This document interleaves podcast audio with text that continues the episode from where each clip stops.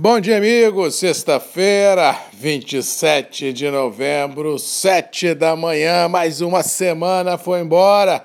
Mais um mês foi embora. Segunda-feira é 30, depois é 1 de dezembro. E aí já viu, né? É Natal chegando, é Ano Novo chegando, arrumação de gavetas, de estoques, de posições financeiras, comerciais, é o que dará a tônica nos próximos 10, quiçá 15 dias, e depois disso o ano literalmente acaba. Vamos torcer para que esse sprint final não traga nenhum grande susto novo aos operadores, já que o ano de 2020, que não foi um ano para operadores, realmente cansou tudo e todos. Com relação ao clima, que vamos falar primeiro, o dia que no Espírito Santo começa com o tempo aberto, temperaturas em elevação. A frente fria sobe no mapa, mas ainda não atinge o Espírito Santo, mas já muda o clima no sul do país e pode mudar também no final de semana o clima no sul da região sudeste. Vamos ver como é que vai ser o transcorrer dessa frente fria para a gente ver é, como serão aí as próximas semanas no cinturão produtivo, mas ao que parece, inclusive postei aqui no grupo, a primeira quinzena de dezembro deverá ser bem úmida em toda a região produtora do sudeste, do centro-oeste do Brasil já que essa frente que começa a nascer no sul do país por esses dias chegará à região produtora, amenizando o quadro no interior. Digas de passagem, como venho alertando aqui diariamente, o termo é amenizará e não resolverá, porque os problemas já causados estão postos e dificilmente uma chuva em dezembro ou em novembro terá forças para reverter os problemas já causados, vislumbrando o próximo ciclo produtivo. Mas chuva sempre é bem-vinda, chuva é sempre bom no interior, que dá saúde às lavouras e paz a quem produz. Com relação aos mercados, ontem tivemos um dia apático, feriado nos Estados Unidos de ação de graças, os mercados americanos ah, não funcionaram e eu sempre brinco que os Estados Unidos é como se fosse o grande farol de Alexandria e sem ele operando os mercados como um todo não tem aquela convicção para assumir postura vendedora ou compradora. Todos esperam reabertura dos negócios para daí sim colocar pressão nas pontas. Inclusive hoje o mercado trabalha meio expediente em função desse dia meio travado entre feriado e final de semana, ou seja, deve ser mais um dia morto sem grandes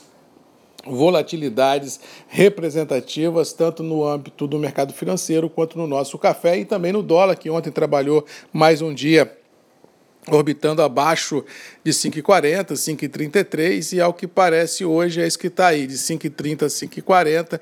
Comungo ainda de teoria de que até 30 de novembro, segunda-feira, o dólar continue nessa pasmaceira gigantesca em função de formação de petax. Aí depois, quando virar a folhinha, é possível que a gente possa ter um calorzinho extra aí no câmbio, já que tradicionalmente existem remessas de grandes corporações a matrizes e assim há uma pressão um pouco mais mais compradora no câmbio dentro do, dos 10, 15 primeiros dias de dezembro, depois o trem acaba de vez e é ano novo e é Natal. Ou seja, apenas nos próximos 10 dias que podemos ter algum tipo de volatilidade, depois é só ir para o abraço. No caso do café, como já disse, Nova York ontem não operou, mas Londres operou positiva, ah, em função aí do SGA ter avaliado a safra do Vietnã menor do que as expectativas de alguns operadores, e bem ou mal, ah, o setor do robusta internacional internacional e do nosso Conilon vem ganhando assim, uma força muito interessante em função, primeiro, ah, do consumo doméstico liderado pelas grandes torrefações e também pelos, pelas empresas de solúvel, não ter pego assim nenhum tipo de contágio, entre aspas, econômico com relação à pandemia, já que nesse setor da economia as vendas andam bem, tanto no Brasil quanto ah, no exterior. Somente aquele setor de café, de cafeterias, restaurantes, muito focadas em cafés especiais, é que vem dando uma pedalada aí.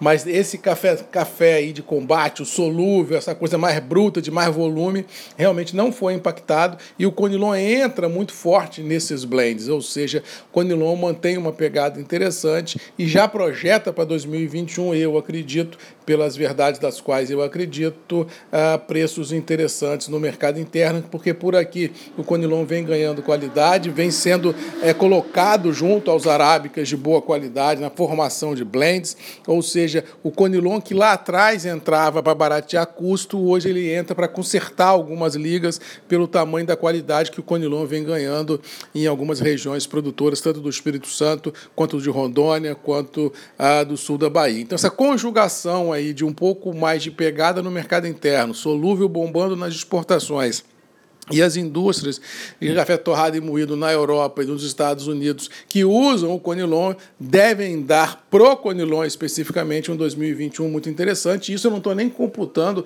a grande quebra de arábica que nós vamos ter em 2021 e que o Conilon pode cobrir esse buraco. Ou seja, acho que 2021 vai ser um ano para o café melhor do que foi 2020 no quesito preços, no quesito produção, aí depende de chuva, depende de uma série de valores, custos, depende de uma série de operações. Agora, preço, eu acho que nós vamos correr 2021 com preços melhores do que foram praticados 2020 em reais. Essa é a minha ideia, essa é a minha pegada. No mais, vamos ficando por aqui, desejando a todos uma boa sexta-feira, que Deus nos abençoe, que possamos ter um final de semana em família tranquilo e lembrando que temos um encontro marcado todos os dias às sete da manhã comigo, Marcos Magalhães, a voz do café, aqui nos grupos e redes MM, ponto de encontro uh, de todos nós. No mais, lembrando que hoje é a famosa Black Friday, ou seja, promoções no varejo por esse Brasil de Deus, tanto no varejo físico quanto no, varejo uh, virtual, e o Café Marcos Magalhães está presente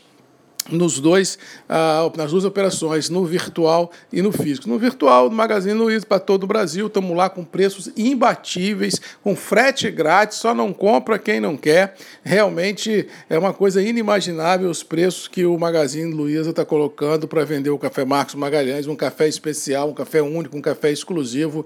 Realmente por 10, 11, 12 reais, isso não existe, é mais barato do que eu vendo, como diz o outro. Ou seja, é um preço imperdível e vale a pena quem quiser provar um bom café, ou quem quiser ajudar o Marcos Magalhães, ou quem quiser fortalecer uma marca que está ao seu lado todos os dias, defendendo seus interesses, compra um pacotinho, prestigia quem está do seu lado, porque com certeza juntos vamos mais longe. Se você é da Grande Vitória, se você é do interior, temos promoções aqui no Carone, com 50% de desconto no segundo pacote. O Black Carone, show de bola, as promoções, está bombando, está vendendo, graças a Deus.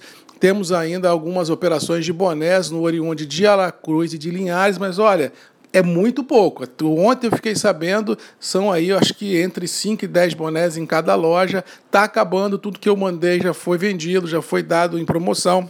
E se você quiser ter um bonezinho MM para curtir o verão, a sua chance é agora. Oriunde de Aracruz, oriunde de Linhares, deve ter cinco, talvez um pouquinho mais de bonés em cada loja e amanhã acaba, como já acabou em Linhares, como já acabou na Central de Compras Martins, é comprar um café, ganhar um boné e ir para um abraço. No mais, vamos ficando por aqui, desejando a todos aí uma boa sexta-feira, bom final de semana! Um abraço do Marcos Magalhães da Voz do Café e até segunda, comigo aqui, sete da manhã.